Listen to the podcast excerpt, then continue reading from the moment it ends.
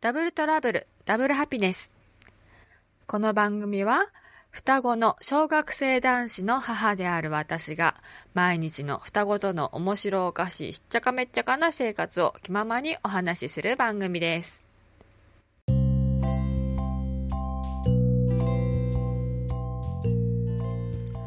はい、皆さん、こんにちは、こんばんは、おはようございます。お元気ですか？はい、双子のことをお話しするダブルトラブル、ダブルハピネスですけれども、今日は、うんとね、よく聞かれ、まあ、いろんなことをね、よく聞かれてたんですけども、と今回はね、妊娠中のこととか、ちょっとお話ししてみようかなと思います。うん、そもそもあの双子を妊娠したことがない人はその双子で私自身もそうだったんですけどもまあなんか双子ちゃんいいな可愛いなっていうそういうイメージしかなくってなんかね確かに育てるのは大変そうだなとかは思ったことがあるけれどもあんまり詳しく全然わからなかったですね。うん、それで私自身も妊娠双子を妊娠してるって分かった時もなんか単にう嬉しいあまあ嘘って信じられないっていうところからでしたけどもあのうちの家系に双子がいるわけじゃなかったのでえー、そんなことあんのみたいな感じの驚きとそれからまあ同時にわあ嬉しいって素直に思ったところから始まったんですけれどもその時に、うんと、別な番組で話したことがありますけども、あの見てくださってた先生がなんか2人元気に2人とも元気に生まれてくるといいねっていう言い方をされてえってえって思ったんですね。うん、私そのそれまでにあの2度あの流産しているので、まあ、それもあっての言葉だったんですけれどもなんかそれでなんか一気に怖くなったっていうか検索をしてみるとわなんか双子ちゃんってすごい大変そうだなっていうのを、うん、初めて認識したって感じですね。うん、であの私は紛れもない一卵性の双子なんですけれどもっていうのはあの一つしかあの卵をお腹に戻していないのでそうあの不妊治療で授かった子なんですけども、えっと、一つの卵を、えっと、お腹に戻してそのあと妊娠が分かって心拍を確認する時になって初めて双子だっていうのが分かったので本当に驚きでした。そんなことどうしてあるんだろうっていう、そんなことありえるのかっていう、なんかあの私の中で双子あの不妊治療の末の双子っていうとあの例えばね2つとか3つ卵をお腹に戻してその全てもしくは2つが、うんと大きくなって成長して双子になるっていうケースだと思ってたのでえ一つの卵から2人になるっていうこともあるんだっていうのをすごくびっくりしましたね。うん、そうそうそう。まあまあとりあえず双子あの不妊治療のことは置いとくとしても置いとかなくていいか。そう。そうなんですよね。だからなんかすごい双子ちゃんが最近すごく増えているなって思ってたのはなんか二卵性の子が不妊治療で増えてるのかなとか思ったりも当時してたんですけどもあの私がその不妊治療も始めてる時にはすでにあの複数の卵をなんかあの一度に戻すっていうことは基本的にもうしちゃいけないっていうかしないっていう風になんか決まってたらしくてそれまでがなんか不妊治療っていうその技術自体がと使われるようになってからあの高度なものが使われるようになったから結構ねその何度かあの妊娠しなかった場合とかなんかあったんですよね。なんかルールがあって例えば何歳以上でとか何度か妊娠しなかったりっていう場合にはその複数の卵を戻してもいいとかねそういうガイドラインみたいのがあったみたいなんですけどもうんと、私の時には基本的に1つ戻すみたいな感じにもうすでになってて時代は。それまでがなんかねすごくそれであの相対図とかその複数の子が生まれてそれがなんかまああの結構大変なんですよねやっぱりその1人がお腹の中で育つのが、まあ、ベストな状態だとしたらそこに2人とか3人とか入るってことはやっぱりそれだけリスクも高くなるし流産とかもやっぱりしやすくなるんだと思うんですよね。それでその母子保護の観点からっていうのかな、まあ、お母さんの保護もそうだしあと倫理的なところもやっぱりあるんだと思うんですけども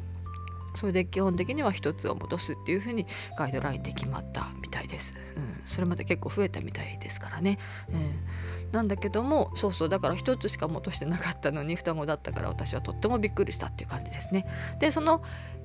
一卵性の双子の中にもそうあのそれの中にもまた種類っていうかいろいろね分かれているんですね。それ初めて知ったんですけどもあの私の場合はいわゆる普通の一卵性の双子。っていうまあ普通のリスク一卵性のたまあの一卵性の双子の方が二卵性の双子よりも、えーと、妊娠出産のリスクが高いんですけれどもあの流産とかのリスクが高いんですけどもそれは何でかっていうと,、うんと、胎盤って分かりますか？あのお母さんのお腹の子宮の中にできる胎盤。胎盤はあの子供だそのお腹の中の胎児にはその胎盤から栄養を持っていくもらっていくっていうんですものなんですけれどもそれが、うんと、一卵性の場合は胎盤が1つなんですね。それをだから2人の子が共有していると。うん、で二卵性の場合は胎盤がそれぞれ1人1つずつ持ってるんですね。なので例えばですよあのあのまあ危険性のリスクの話としてみれば例えば1人がうんと二卵性の場合例えば、うん、あんまり良くなくあの発育が良くなくって例えば1人がね、あの病気になったりとかあの発育できずにあの心臓が止まってしまったとかいう場合でももう1人はあの生き残る可能性がまだあると。ところが一卵性の場合は、うんと、2人が同じように育っていかないとだから片方ばっかりが、えーと、例えば大きくなったりしてもう片方がなかなか成長しないっていう時にはなんかあの2人とも両方ともダメになってしまうっていう確率が、うん、高いとかそういう感じですね。それから1人が出て出産の時もねあの1人をあの帝王切開ではなくて普通に分娩した場合に1人出産して出てきましたっていう時にもう胎盤が、ま、剥がれちゃってると2人目がなかなか出てこれないのにもう息ができなくって2人目が危なくなって、えっと、緊急帝王切開とかいうことがあったりすることもあると。だからそういうなリスクねあの 1, 一卵性の場合は2卵性の場合は1人目出てそれからしばらく2人目がなかなか出てこなかったとしてもきちんと2人目も自分の胎盤を持っていてまだつながっていられるので、うんと大丈夫っていう感じですね。だから結構差が違いがリスクにも違いがあってなので一卵性の場合は結構早い段階からあの入院することになったりとか管理入院とかがあの二卵性の子よりも早くなったり長くなったりうん、二卵性の人なんかは本当に順調だったら全然管理入院せずに普通の妊娠のように、えーと、過ごされる方も中にはいらっしゃるみたいです。って言ってもやっぱり大きくなるのでね、うんと、最後の方は本当にもう早産を防ぐためにも早めに入院をしてでやっぱりあの1人だけの子よりもあのやはり早めに、うんと出産になることが、まあ、ほとんどだと思うので。うん早めに入院するんじゃないかなと思ったりもしますけれども。まあそんなこんなで結構ねだからそんな違いがあるっていうのも自分で妊娠して初めて知りました。うん、そうね。でやっぱりその妊娠するとあのあれですやっぱり双子はその他の一人っ子の子よりもあの小さく育つっていうのが分かってるんですけどもやっぱりそのどんな風に自分の体が変わっていくのかとかどんな風に子供が体の中で育っていくのかっていうのがやっぱり知りたくってあの卵クラブとか何ひよこひよこクラブ？卵クラブ？とかそのシリーズの本とかを買ったりするんですよね。あのお腹の中で今どれぐらいの大きさになってるのかとかそういう目安とかところがやっぱりあの落ち込むんですよね。あの標準には決してならないから。それからそういう雑誌とかにはやっぱりねあの妊娠中のすごい楽しそうなお母さんのあのアクティビティとかなんかマタニティヨガとかマタニティスイミングとかねいろんな情報が載っててすごいいいなってなんか憧れっていうか楽しそうだなって思ってうん見ちゃうんですけどもそれがもう全部ねあの全部禁止だったんですよ私、うん、あのリスクが高い、まあ、高齢出産だっていうのもありますし、うん、私自身さんの結構痩せ型でっていうのもあるし、うん、もともとだから高リスクな、うん、妊娠だったんですけどもそれでだからなんか憧れてたものが何一つできずに本当にもう静かにのんびりゆっくりしていろみたいな 感じで早くからもう、うん、でしたね。あとそれから結構途中であの1人だけ羊水が大きくなってきてなんか2人のうんと大きさが全然変わってくるようだったらもう今すぐ入院とかあったりしてまあ実際に入院もしたんですけどもまあその後結構結局あの持ち直して、うん、1人だけその針を刺して羊水を抜こうかとかいうことも相談とかもあったんだけども結局それもせずに様子を見てて安静にしてたらちょっと収まってきて、うん、2人ともバランスよくそんなに変わりがなく育ってまあそれでもやっぱり何ヶ月ぐらい入院したんですかね、うんと、結構入院しました、うん、で2度目の入院の時にはもうあの MFICU って言ってあの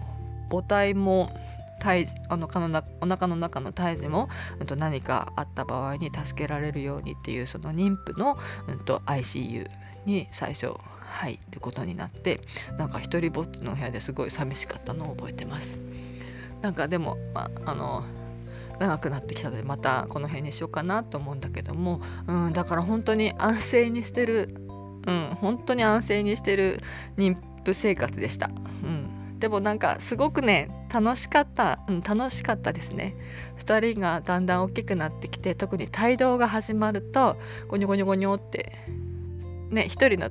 あの双子じゃなくてももちろん帯同がだんだんだんだんこのかより感じられるようになるとすごくすごく楽しくなってくると思うんですけども2人はだんだん大きくなるごとにやっぱりどっちがどっち2人いるなっていうのが最初分かってそれで横見てこのまだお腹の中で小さい時なんかは横向きになって寝たりできたんですけども横を見て横を向いて寝ると1人がわーって上から降りてきてなんか下の方になったのがどんどんどんどんってなんか暴れるみたいな。あこうするとちょっと苦しい押されて苦しいのかなとかいうのも感じるようになってきたりして。そしてあの途中であの入院した時にのどっちがどっちっていうのが分かって分かるようになって自分であこっちがあのお兄ちゃんだなこっちが弟になる子だなっていう。そうあの妊娠した瞬間にあの双子ですよって言われた瞬間に私あの男の子だってあ男の子だって私この私はこの子たちを絶対産むって初めてそう思ってもう男の子だってもうすぐになんかピンときたんですけどもだからもう男子の名前をもう本当にすごいちっちゃい時からこあの出口に近いのがお兄ちゃんになるからその出口にいるお兄ちゃんの名前は、うんと、諭吉で弟の方はもう吉みたいな感じでもうずっと、まあ、違う名前ですけども決めてて、うん、だからどっちが諭吉どっちがも吉っていうのがねその妊娠中に分かるようになってあ今諭吉が丸くなってくるくるして諭吉が違うビーンって伸びてるとか茂吉が真ん中でくるくる回ってるとかいうのがねよくわかるようになってそれからもすごい楽しかったですね。うんだからうちに帰ってきて一回退院してうちに帰ってきてからはあのなんかねホースをね自分でこの切ってあのロートとかつなげて作ってあのホースでその話しかけるんですよ。ゆきちって。ゆきちのところに当てて「ゆきち」って「元気?」って「もきち大きくなってね」とかいうふうにねずっと話しかけながらだからもう生まれるずいぶん前からもう名前で呼びかけていました。で実際に性別が分かった時にはやっぱり男の子で、うん、すごい早い段階から分かってましたね。それが面白かった。うん、その時からもう性格が全然違って動き方が全く違ったのでわあ諭吉はこのすごいビーンって伸びてもうその子がだんだん大きくなってくるとすごい足とかがもう突っ張ってこのまっすぐに伸ばしたりとかするのがもう肋骨に当たって痛くなったりとか。でもう吉はそのいつもくるくるくるくる丸,、ま、丸丸まって、うん、いる子だったのであなんかおとなしい子なのかなとか可愛いなとか。そしたらもう生まれてきたらもうまんまそのまんまの性格だったのですっごいもう笑っちゃったみたいな 感じですけども、うん、2人はもうだから本当に生まれる前から性格が違って全然違って、うん、だからその頃からもう母親は2人の違いを分かってるから生まれてきてももちろんすぐに、うん、見分けはつくし。分かるしっていう感じでしたね。うん不思議だね。お父さんはなかなかね、しばらくの間どっちがどっちか分かんなかったみたいですけども、もう結構何歳ぐらいまで、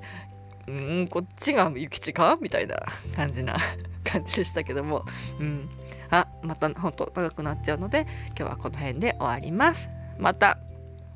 話したいと思います。じゃあ、えっと、今双子妊娠中のお母さんとか今双子あの本当に絶賛子育て中生まれたばっかりで大変な人とかたくさんいると思いますけれどもねみんな大丈夫だよって大変な時期って必ず過ぎるからね。必ず大きくなるから頑張りましょう。はい。じゃあ今日はこれで終わります。じゃあねまたね。バイバイ。